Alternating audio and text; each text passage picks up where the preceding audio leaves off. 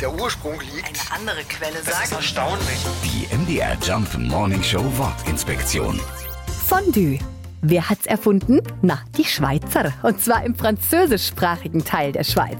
Dort sollen früher Mönche mit einem Fondue, was übersetzt geschmolzen heißt, in der Fastenzeit ein wenig geschummelt haben. Sie durften nämlich während des Fastens keine feste Nahrung zu sich nehmen. Der göttliche Trick? Sie haben einfach ihren Schweizer Käse geschmolzen und flüssig gegessen. Damit wurden sie schön satt und haben sich trotzdem an die Fastenregeln gehalten. Irgendwann später kam dann auch noch ein Stück Brot dazu, was in den heißen Käse getunkt wurde. So wie wir auch heute noch ein leckeres Käsefondue als Partyessen verspeisen. Die MDR Jump Morning Show Wortinspektion. Jeden Morgen um 6.20 Uhr und 8.20 Uhr und jederzeit in der ARD Audiothek.